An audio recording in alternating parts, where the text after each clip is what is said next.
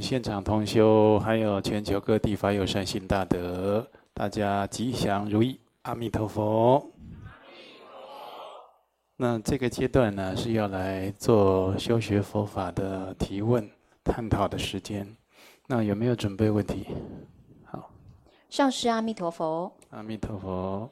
第一个提问是彰化道场四皈弟子的提问。很多人都有搜集古董古物的习惯，但有人说有些灵视灵体也喜欢附着在这些物品上面。请示上师，家里如果摆放很多的古董文物，会对我们有什么特殊的影响吗？如果有很多的灵体附着在古董上，那如果就是比较比较阴的啊，像像这个鬼啦，或这个。一些凶神恶煞，那自己就会遇上麻烦。那一般呢，不是很明显的，就是慢慢的，好像潜移默化一样。那有很多的家道不平安，身体不舒服，那或者就是有些噩梦啊，诸事不顺等等。那比较明显的就是。你拿这个东西回来以后，然后，家里就有这些刚才讲过的前述现象。那么有的不是自己买回来或者收集回来的，是长辈留下来的。所以我常常讲，我们学佛的时候啊，要观察我们的亲戚、亲人、家亲眷属的很多的因缘。怎么观察呢？你就想奇怪，我们家怎么老是有一个人一直咳嗽啊？我们家老是有人心脏不好啊？就给他去追根究底的去打听、了解，看这是什么原因。那有一些就是说，好像就是自己保养不好，生病了嘛。好，或者有什么样的生活上的坏习惯，爱喝酒，爱熬夜，啊，或者这个有其他致病的原因呢，导致疾病的原因，或者诸事不顺的原因，如果都没有，莫名其妙就是有这个身体不好，家道不安，啊，家里老是有敲打的声音、脚步的声音，啊，阴气沉沉的，诸如此类。那就就慢慢就推敲，是不是从什么时候买了一个百年的古董的时钟？那或者就是说亚洲人喜欢收集香炉的古董的香炉哦，这个是清朝明朝的老香炉。你要知道香炉都拿来插香过的了，那插香它供奉的都都不是活的了。是不是？呃，有的是供奉的诸佛菩萨神圣，那还好啊。但你收在家里干什么嘞？是不是？那会不会有什么鬼神依附的问题，或者什么不清净的问题？所以这些就是要特别小心。你看，如果自己是学佛的人，心常常就很平和、很清净，每天要有上座修法做功课。那有的时候要收集到一个东西啊，就不是很干净，或者有什么状况的时候，有的时候预先就会梦到或感知到，或者就是收进来以后啊，心里马上感觉到不对劲。所以学佛归根结底来讲，好处是无穷的，各个方面都可以帮助你趋吉避凶啊，说实在，我们人生命啊，很脆弱，没有三宝加持护佑，很多的难关没有办法顺遂、平安的过去。所以人还是需要学佛修行。那既然已经学佛了，希望就能够精进于道业，哦，不要只是学一下，哦，念念经、修修法。如此而已，那就相当可惜，得到佛法的功德利益就相当有限。好，来。第二个提问是台中道场三皈依弟子的提问，请示上师：有些人喜欢以馈赠礼物、吃的点心来给身边的缘众朋友，来广结善缘，结缘者很欢喜，接受者礼尚往来也会回礼。但是，比方接受了五次的馈赠，回礼了两三次，心里就会觉得自己还欠人家两次，久而久之，互动起来也稍有负担。到底如何才是长久没有负担的广结善缘呢？那所以很多事情，既然大家交情这么好，都互相送礼，那也不是都好，这个交情好都不是表象，好在表象上的嘛。那既然大家都这么好了，有话就直说了，就稍微讲啊。其实我们交情这么好，你不要这么破费，每次带东西。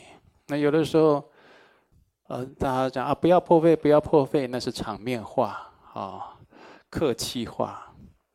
那有的时候静下来好好讲，让人家听懂，这是真的啊。我真的不希望你再破费。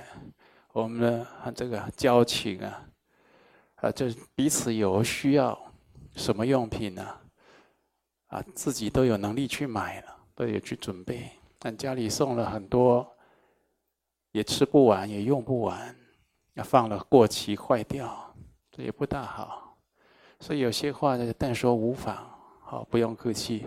每次都好在表面上，那当然有很多的尴尬就产生了，那都不是真的交情好。真的交情要好啊，一般都经得起检验考验。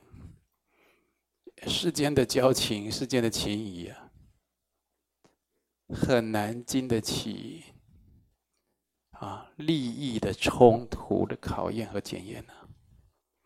所以，当这个好朋友或亲戚之间交情很好了，情分很浓啊，在争利的时候还能让利。还能顾全彼此的情分情谊，那这份交情就显得可贵啊！这世间法来讲，这已经是难得。还有一种更难得，平常吃喝玩乐，大家交情好的不得了，唱歌啊，爬山啊，你送我礼物，我送你水果，这样。你约他做善事，约他修行，就尴尬了。那交情就是。哦，原来我们的交情就适合六道轮回呀！我要邀你解脱六道轮回，要教你往生佛国，我们交情就喊卡了。那这什么好交情啊？是不是？所以同学，我们这个学佛要聚义人生。人生绝对不是你对我好，我对你好，然后大家渐渐老去，然后大家死掉。人生不是这样子的。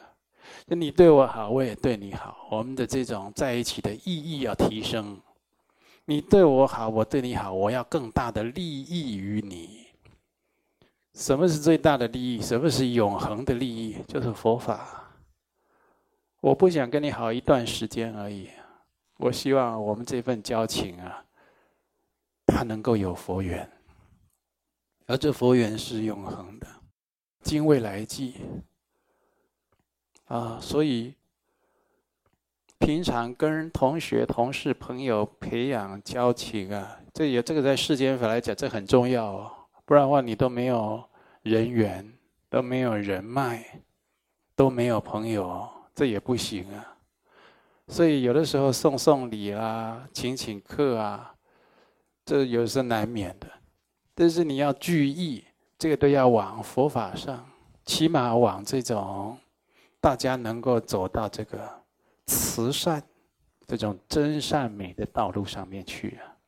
大家能够因为交情深厚，能有做一点善事，能做一些利益社会的事情、利益人群的事情。如果光吃喝玩乐、五欲六尘，大家都还不错。你看，这现在手机群组联络这么方便，讯息一发，那几点大家喝下午茶？喝咖啡聊是非，一去哇，二三十个人，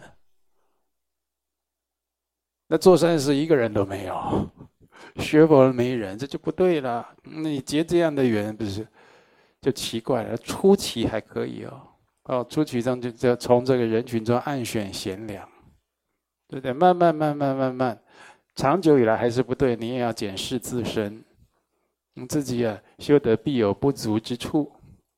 怎么个？你一个学佛修行，要弘扬这个佛法善道的人，都没有办法结到这个法缘，有法缘的这个法友呢，都没有办法结交到。那是不是你也这个迷惑颠倒在其中？这个迷惑颠倒的这种气场当中啊，也有你一份呢。好，有的时候像这个古人讲了，众人皆醉我独醒，呃，这个。会有这样的意境，大家聚会，啊，联系交情，联系情谊，你心里是很明白，我是要来结佛缘的，啊，我是要来帮助大家离苦得乐，我是来帮大家在短暂的人生中啊，找到一个永恒的意义和希望的，啊，不要再聚会在一起就是吃的哇消化不良，喝的醉醺醺的，老是做这种事。然后呢，就有很多的这种一哄而散，啊，或者聚在一起就讲讲一些是非八卦，有这种不良的联系，给自己人生带来很多障碍，哦，这都不好。来，还有吗？第三个提问是澎湖思归弟子的提问。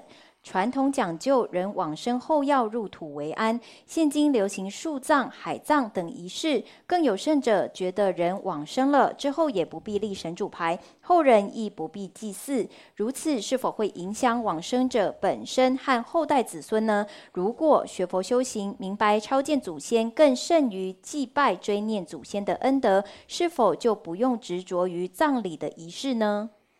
那葬礼的仪式就讲嘛，葬礼呀，那就是一个礼呀，就是追思感念报效啊，那才就是不失礼仪嘛，哦，所以有的时候在葬礼除除了做给这个先人看，就往生的人，就告诉他，您在我们的心里啊，我们是如何感念你，啊，如何的感谢你，啊。那做给活人看呢，就表彰这个人一生他的德行、他的行仪。你说，你看某某人走了，我们大家啊列队给他啊送上山头，送他最后一程，啊甚至为他诵经，呃，都有各种这种表达自己的感念的方式。但是呢，表达也表达过了。过世的人他去哪？去处去哪里了？这是关键的。谁会关心的？这些人关心的人就很少。所以，如果他的至亲之人，或者是他的这个亲友当中有特别情深意重的人，会关心这个过世的人。他升堕的问题，他上升或下堕的问题，他会去关心。那当然会给他如法操荐了。所以希望大家这个仪式了不失礼仪。然后在佛教就希望能够，哦，就是越越尽速越好了。那不要在人往生的时候，特别再去杀生。或者过度的铺张浪费，有过多的劳民伤财的民俗礼仪，这些都不好。过世的人他一点都不开心。那所以大家能够因这因为这个人过世，而有所觉悟。那比如说这个是在宣扬吃素、环保。他过世了以后，导致大家来送他的人，那，或者呢，在现场演讲表彰这个过世的人的人，他能够有一篇很好的引导的演讲，大家都吃素了，或者大家联合在一起为这个人吃素四十九天。有的人四十九天以后习惯了继续吃素，一生都吃素了，那不是很有意义吗？再来，你如果关心这个过世的人，要为他考虑到。啊，他的一生的行持，你看这个人一生啊，他的善事做得多，但是他对，也许对亲情特别放不下，也许他这个世俗啊，有很多的资产，他一生就是忙碌，忙他的企业，忙他的事业，忙他的钱财，也就是他对这个钱财啊、金钱物质是特别执着的。这个好朋友、好的亲友要观察得出来，哦，他有这个执着，他有那个执着，哦，他这个杀生比较重，哦，他这个喝酒的坏习惯比较重，四十九天之内赶快帮他忏除，帮他帮他造功德、消业障，看有没有办法让他离苦得乐。如果这是过世的人是自己的至亲的长辈、家亲眷属，那你更要想办法超荐他了。啊，一般就是跟你关系很近，他走了，哎，多半呢，哈，他会跟至亲的人求救。那如果你跟他关系很亲近，他就找你了。那你又是不知道，就有很多的不如意、病痛啦、梦夜啦、忧郁症啦、诸事不顺等等的。呃，所以人要过世、要舍报的时候，不要只当做这自然现象。那本来是自然现象，没错，它可能附带的会衍生一些问题，加诸于你自身或者家族之中。你这家族本来都挺和乐的，结果有人造业，他死了以后堕地狱了，这家人愁云惨雾。说不出来，说不出来的感受，那心里啊特别紧绷，特别闷，特别痛苦，特别无奈，诸事不顺，或者是家人有人死了，堕了恶道了，哦，那这真的是，所以大家这个生命会互相牵连影响啊，对对，有这种就。亲戚关系比较近，或或者这个交情特别深厚，就是说朋友都有关系啊。你看这个朋友没有血缘关系，跟你跟他非常好，感情深厚，就好像这个有血缘的兄弟都比不上你们交情好。其中一个死了，他常常会找另一个活着的人帮忙，因为他活着的人不知道这些因果业报、六道轮回的真相，他死了以后他有五通啊。他立刻知道，然后他知道他做的善事，做的这些善业给他什么样的护持、支持；他做的那些坏事，给他什么样的伤害，以及带来怎么样的恐惧。他立刻会知道，哦，那时候就会求助了。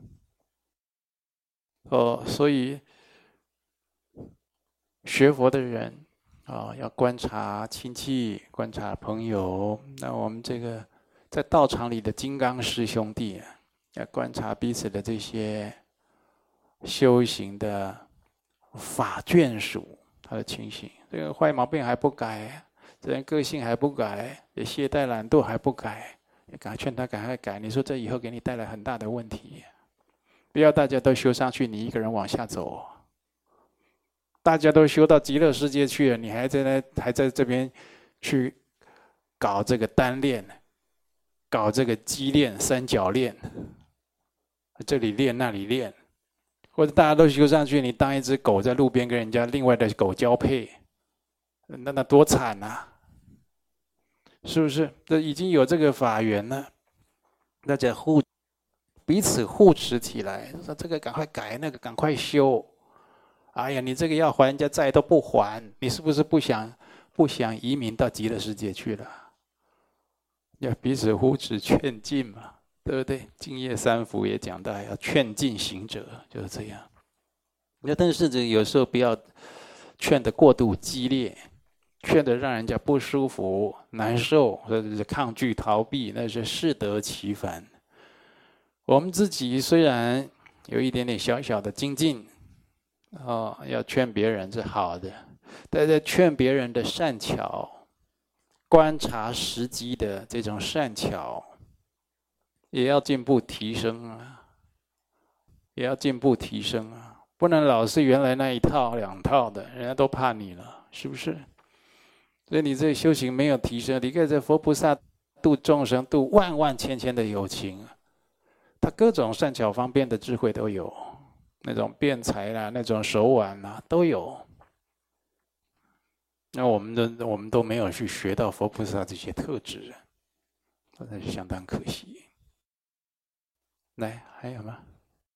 第四个提问是台北道场三皈依弟子的提问。经典开示，人舍报后做功德给他，只能够得到功德的七分之一，所以要趁着人还在世，要赶快的积资进账，可以得到全部的功德，不要等到人走了才超度，这样只能得到功德的七分之一。请示上师，这样的意思是否是说，如果一样的功德在人还在世时赶快做完就回向给对方，是否就能够帮助对方舍报之后会直接去到更好的境界呢？是啊，就是这样。活着的时候做功德，那活你现在现在如果有，比如说现在有一万元要做功德，要分十个月做，一万元分十个月，一个月做一千元，对不对？你就是慢慢一个月做一千元功德回向，在第二个月再做第二个一千，再功德回向，不要。你既然已经有一万元这能力了，你第一时间就做一万元，立刻回向吧。你等到那分，那万一有个比较重大的业力现前的时候，你才做到第三个一千元，一千元，第三个一千元，就三千元，根本挡不住的时候，那怎么办呢？所以能够做功德，及时行善，就做最快的时间去做，去回向。你比如说，我们孝顺父母也是一种。也是有一种善，也是一种德，对不对？你是立刻一百分的孝顺好，还是把它分开？我十分十分的孝顺，十个月十分的孝顺。爸爸爸，我这个月孝顺你十分，下个月再孝顺你十分。啊，那当然是当下就是全然的孝敬最好了。那当下的那种功德福报建立，你看那就不可思议了，是不是？所以，当有有的人到现在学佛修习，他还有一些民间信仰的概念。这功德立刻建立，立刻回向，然后立刻怎么样？不执着，再去建立新的功德。如果你是这样的一个发心，这样的一个体性，会怎么样？你将来会功德无量，没有办法计算你的功德，一直产生源源不断的功德。哎，有的人修着修着，哎，我怎么自己变菩萨了？也不小心就变成菩萨了。常常会这样啊！做善事的时候不执着，这个也帮，那个也做，这个也成全，那个也随喜。因为一下子都没有，都不太注意这功果的问题，反而自己修得很好。哦，那有的时候汲汲营营在那里计算啊，这个怎样，那个怎样。人算不如天算了。我们这个浅薄的人脑智慧，你能算出什么功德来？就是尽心尽力发大心修大行啊！这个祖师大德把口诀都教给我们了，我们都没有照做，啊，用我们这颗人脑做小聪明，在那边计算规划，不是这样子的。好，那我们干嘛学佛？佛祖都把这些。重要的经教还有口诀都传承给我们了，好，好。再来第五个提问是高雄道场思归弟子的提问：如果功德不足，就不会遇到真正的上师善知识；如果因缘不够，就不容易理解教法。请示上师，弟子们应该如何的修，才能够增加与上师的因缘呢？恭请上师慈悲开示。这个在上师五十法，呃，十四根本戒，或者是清净上师法这些典籍里都有讲过。啊，我以前也讲过很多次。那如果现在没有这种上善因缘，而且现在很多人他要学佛，你说他要遇到他生命中真正的善知识，那跟他的罪福因缘有关系。那有的人。他就是有那个罪业啊，所以他就会，他就会把不是善之事的人当做真善之事，那没办法。那为什么这个俗话有一句叫“一朵鲜花插在牛粪上”？怎么会有这种俗话？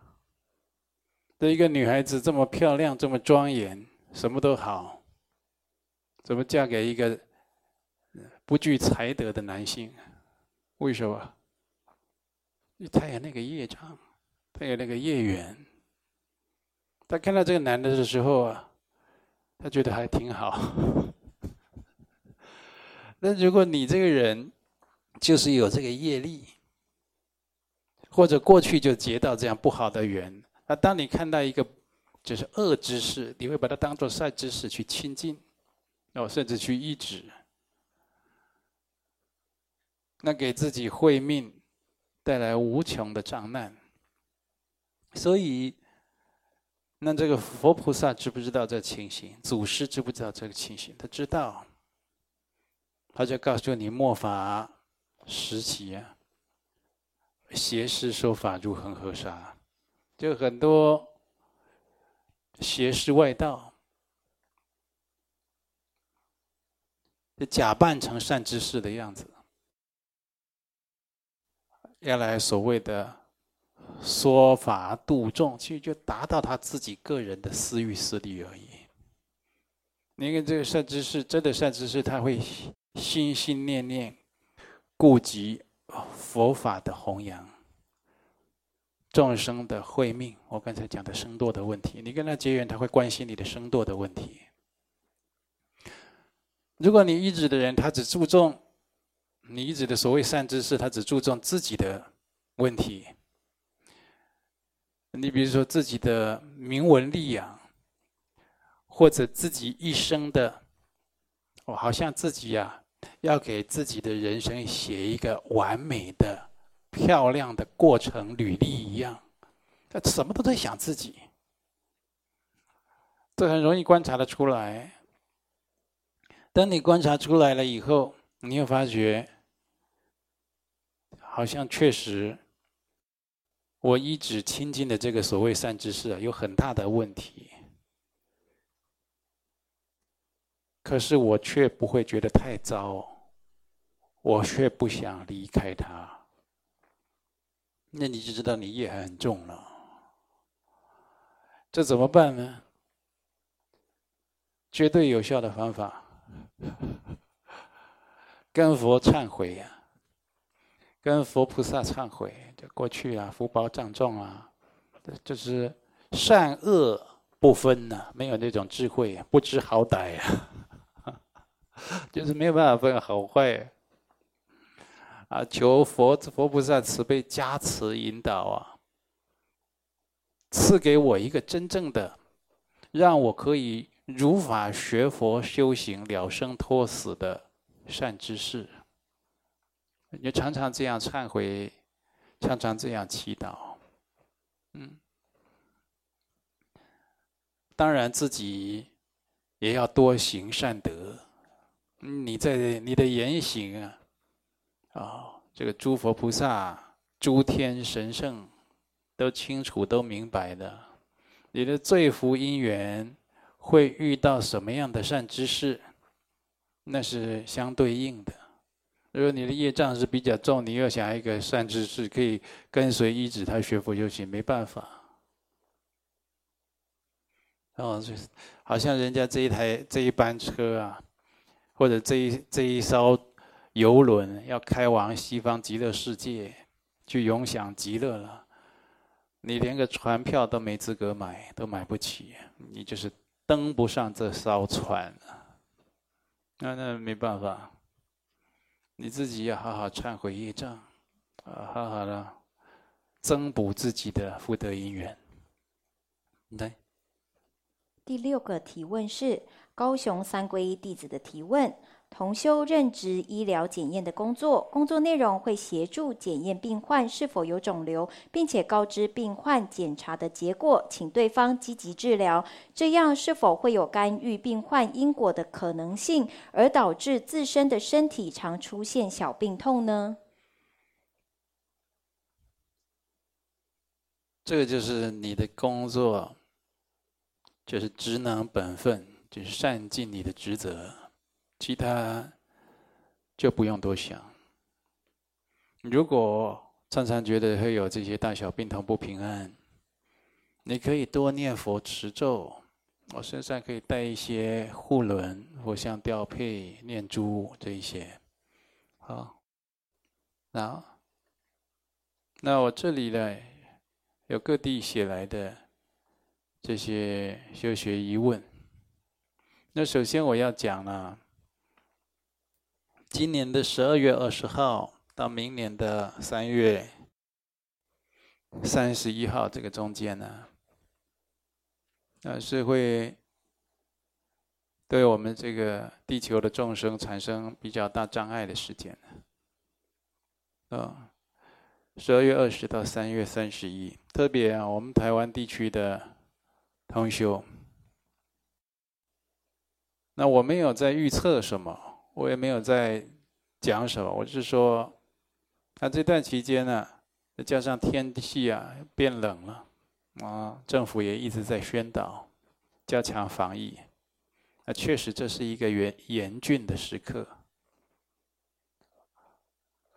那台湾这个防疫做得还不错，很多人都放松了，啊，同修这时候你如果今天要参加共修。你告诉自己，也告诉亲友，要提高警觉。这个防疫啊，要确实把它做好。那在这个十二月二十、三月三十一这期间的障难呢，我们要回向消弭。所以从十二月十号，我们都开会好几天了，在研讨这个事情。十二月十号到明年的一月九号。这期间啊，我们会举办大黑天除障的法会，还有各种除障的法会来回向共修法会，而且大家会开始修诵密法、持咒，来祈求三宝三根本的加持，然后能够大事化小，小事化无，招感众生平安，然后灾障消除。所以希望大家也能够随喜发心参加这段时间，大家一起恭诵《般若波罗蜜多心经》。在元月九号，明年的元月九号，啊，共修的时候，我们来一起回向。啊，做这样的事情，不仅呢为众生的共业灾劫消弭啊，带来积极的效应。也为自己修得积福啊，哦，就是奠定了更上一层楼的这种基底啊。希望大家能够随喜。好，我来先看这个请示单，他有一位周小姐啊，哦，这是这你三十四岁，南投埔里。就是说，你有右乳房急性红肿，疼痛不堪，然后入荣总治疗，判断是非哺乳期乳腺炎、蜂窝性组织炎。医生说病因不明，只说多数是因为免疫力下降造成发炎。抽脓、抽血、化验两次，验不出细菌，只能打抗生素。肿块消一半，剩下一半坚若磐石，怎么打抗生素都无法化脓，做后续医疗。先生有发善愿，将功德回向我的冤亲债主，因此免去开刀治疗之苦。然后向医院请假。回，哦，道场发愿做功德，啊，当日已将这各项的项目了圆满。返家后持续诵《金刚经》大悲咒，做功课。后来十二月五号凌晨梦到红色很可怕的众生在我的上半身徘徊，只要那个众生出现。我就很冷，冷到在发抖，其实病房里面都有暖气，不会有很冷的状况。啊，有那个众生出现，我的念头直接起，一切有为法，如梦幻泡影，如露亦如电，应作如是。然后，还念这个《金刚经》的四句偈，哦，升起这样的念头，然后，这这个众生就不见了，就可以入睡。目前仍在治疗中。啊，啊，还有法供养啊，诵八十八佛忏悔文一百零八部六字大明咒三万次。你这个法供养直接回向冤亲债主吧，这个你的冤亲债主了，解冤释结还没有完全，应该要第二阶段的跟他解冤释结，哦还不够，建议你啊还是要多放生，啊多行善事功德，或者请家人帮你做，那跟他结缘世结，这还没有完全清净哈。再来就是陈小姐，三十岁，哦，在大陆的这里的法友，就是说弟子最近做梦梦到很多尸体尸块，很多尸块铺成一条路，弟子在上面跑，尸块是红红的一片，没有头脸，梦里觉得害怕。哦，没有觉得害怕，反而开心。醒来以后觉得害怕。后来家里小孩爱发脾气，动手打人，也弟子也常常觉得头晕头痛。好，那第二呢？弟子常常走神，胡思乱想，甚至学佛也会如此。啊，还有这个时候荨麻疹困扰。这个有杀业的问题，杀业很多啊，常年头痛、荨麻疹，这个也很明显。这个冤冤亲债主啊，还有现前催讨索要功德。我们在跟这个冤亲债主解冤释结的时候，要有点耐心。我是鼓励大家，就是积极的，问你有能力啊。那一个不要太长的时间，好好跟他解冤释结。但是有的人，有的人他罪业是业障是比较轻，就像这个我们世间人，有的人负债是很少的，有的人是没负债的。那有些人负债是很多的，有些人负债是一辈子都还不完的。我讲这个大家应该没意见吧？我们周围都有这样的人，所以每个人的业障也那轻重不同，冤亲债主了这个。错综复杂的冤冤相报的状况，所以当你啊这种状况呢都没有好好的就是解决的时候了，你也有耐心继续。哦，这位小姐，你这个学佛修行个对佛法，看起来都是不是很了解的，有初修啊，哦，就那个都没有那种。功德的修持功德的能量都没有显现出来，你这个就是要给自己规定早晚定课。但是说学佛修行呢，就是就是要像这个学佛一般来讲到哦，清净啊、欢喜心啊、慈悲啊，或者就是说好像身心都很调柔，这是没错。但是学佛修行要给自己要给自己一点小小的规范的。啊，要早上做地课，我傍晚做地课，早上献供，晚上啊晚供的时候啊，还要做下施，六道有情，然后每天的定课来回向，然后定期的去做放生慈善。你看我们皈依佛门的总戒别戒也有讲到啊，常时须供养三宝，你每天供养三宝，都有供养三宝的功德产生，可以回向我们的冤亲债主、六道父母。所以你要去做这样的事情，哦，然后呢，既然学佛了，断恶修善，哦，就没有正式受戒，也要去了解戒律在讲什么。啊，你比如说五戒，那就是尽形寿、不杀生、不偷盗、不邪淫、不不饮酒、不妄语。你现在没有正式受戒。可是你可以学着持戒啊！你看我已经学佛了，不是正式的佛弟子，那我现在也要减少杀生啊，甚至不要杀生啊，啊，不要乱讲话。这样有的时候你你念很多经，做了一些功德善事，乱讲话五分钟，通通都没有了，还道歉了，还道歉的功德了。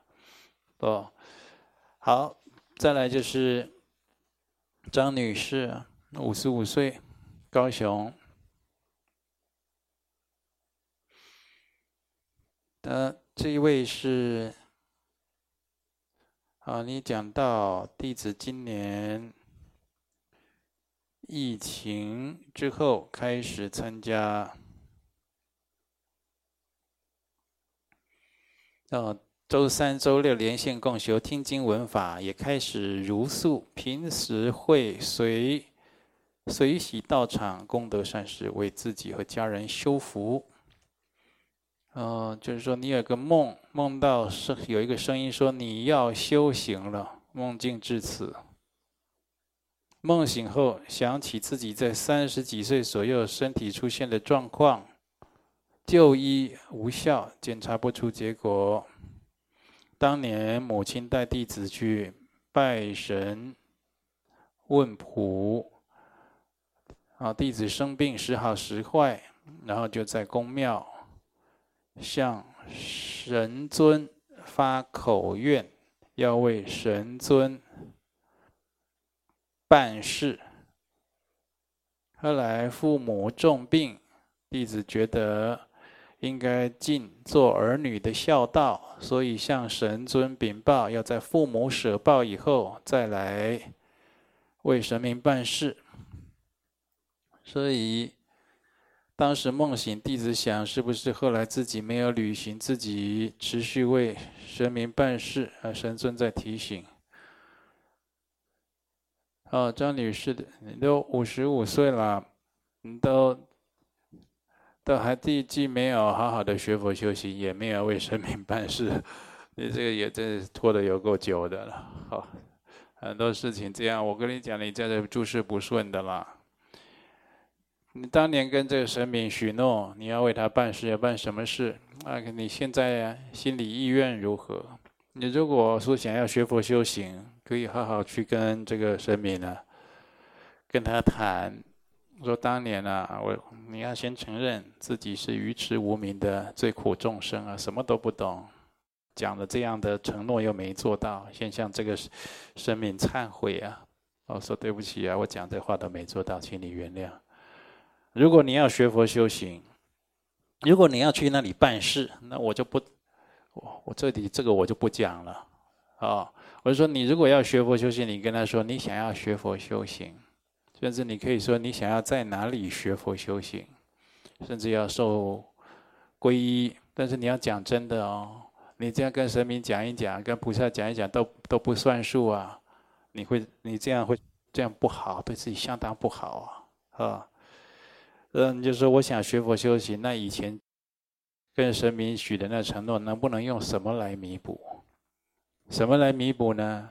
一般有时候我送几部什么经给神明来弥补，行不行？那我以后就学佛，不来为神明办事了。你直交，去去那个神明面前直交。如果你不敢去神明那里直交，你就在佛菩萨前，请观世音菩萨慈悲做主。那你要讲清楚你在哪里曾经许下这个承诺，请观世音菩萨做主。好，那如果这个神明那里也同意了，好，你可以不用来帮我办事情了。啊，但是你要念什么经，做什么功德来弥补，那这个事情，这个这个案就等于结掉了。好，我再提醒你一次，你不要随便讲一讲又没做到，拖拖拉拉、拖拖拉拉的，这样对自己很不好。你在这个民俗信仰，对这个神神奇也不不可以这样，对佛菩萨你更不能这样。我们做人处事本来就不能言而无信，对不对？那一个杨女士，四十三岁了哦。她说，一百零八年七月，嗯，哦，就看上师的视频与啊，我们道场结缘了。那先生反对阻止，弟子无法。参加道场共修，而是在线上共修，观看上师视频。弟子已经吃素拜佛、诵经、忏悔，非常法喜。很困惑，为什么先生要阻止弟子学习佛法？虽然曾与先生软言爱语、善巧方便沟通过，哎呦，你有注意听经呢？这都是我的口气。也每天在佛前忏悔自己罪过，非常渴望有一天能与道场同修一起学习佛法。请示上师，弟子对于先生该如何做呢？然后第二呢，弟子十二月二号梦见与两位朋友搭电梯下楼，但楼层不停往上升，按电梯楼层也不开，心里不安，像被困住，口念六字大明咒，身旁朋友邀请身旁朋友一起念佛号，但他们不理会，弟子仍然一起送到醒来，啊，这个就给你回答了，因为你现在现状是，就是就是不能得自在的。就被局限住的，不自由的，旁边也没有人帮得了你的。但是就是你坚持修行，坚持念六字大明咒，就坚持修行啊。那这个就会有转机。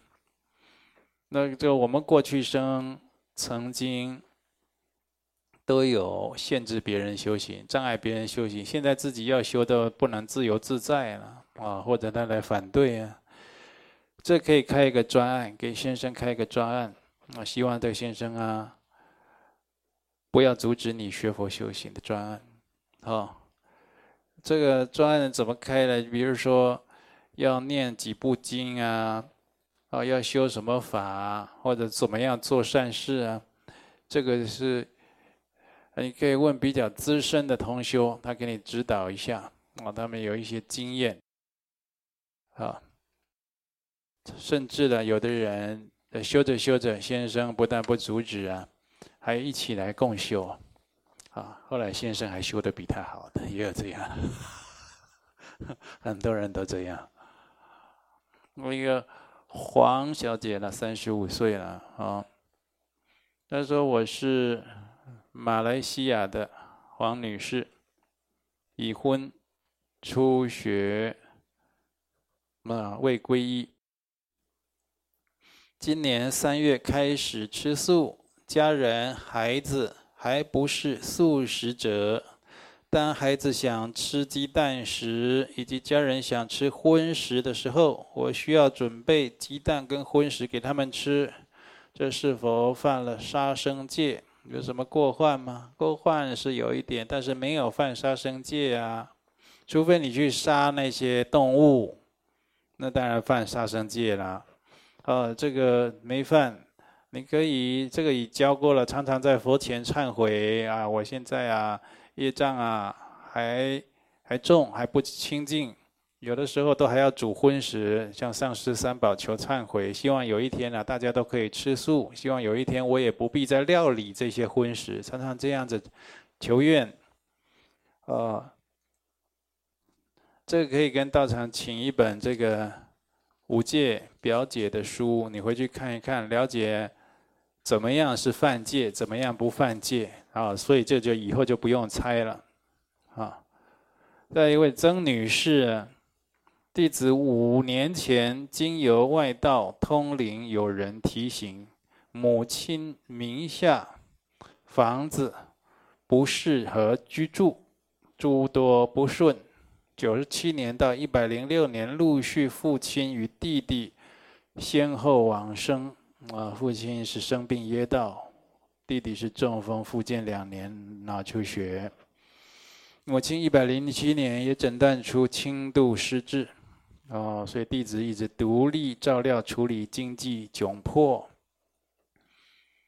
啊，所以弟子听闻上师。开示了解到人寿极短，应该把握时间学佛，善护慧命，望能早日修得解脱，得生净土。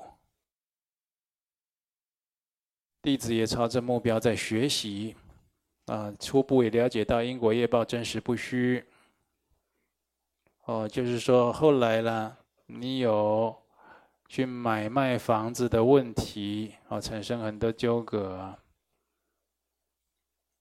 这个没有那么快啊，这个你要自己发个愿，哦，求观世音菩萨慈悲，专门诵诵经或者持这观世音菩萨的大悲咒，来回向这个。这个每天你这个做功课的时间要长一点哦，然后呢，多参加这个放生弘法的活动，做义工这个活动。你这个没那么快，好吗？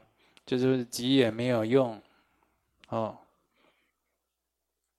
弟子的小儿子去年七月份全身发热，眼睛张大，眼神异常，身体僵硬，脚踢动，还说有好多猴子。然后呢，外道通灵有人说，这孩子是要来为神明做事的。这个一样，我前刚才跟你讲啊，你每天这个早晚定课要要要固定，就是每天都要诵经、持咒、佛前忏悔、回向冤亲债主。建议你多到道场做义工，多参加放生等慈善活动。那你这个你才扛得动这些，你现在这个困境、这个逆境，你才。就觉得说，就是慢慢慢慢的消业渐入佳境，不然的话，你现在很焦灼了，这也不对，那也不对，好像快要修不动了。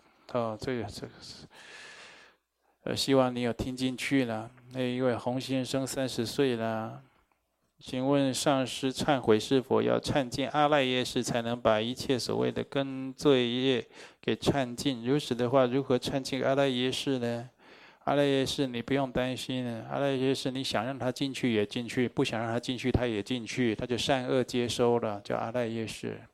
那忏悔了，或者我们学佛修行啊，做善事也好，读经也好，持咒念佛这些正面的东西、光明的东西，它也是都收进阿赖耶识的。那等到以后你寿终的时候，你阿赖耶识里面好的比较多，坏的比较少，那你这就是往善道去、往善处去的几率就高了。啊，所以阿赖耶识你，他就是善，他什么都收进去的了。哈，再来一位傅女士，三十七岁，啊，哦，这位是五戒的了。呃，感谢上师恒时不间断加持弟子，赐予弟子重生机会。啊，弟子定当把握机会。弟子子宫内有两颗肌瘤，针对此事，针对此事呢，就是说，哦，这请示菩萨，菩萨只是说此乃家业。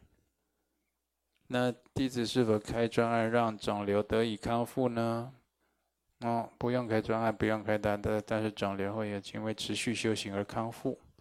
对呀，这持续修行就会康复了。但是这个修行里面也有偷懒的，我有不精进的，每天杂思妄想吧，在那边想，我到底要不要努力修？我还还是我要认真修？我还是不暂停休息一下再修？这杂思妄想很多，修行人这么多，修行状况不一样。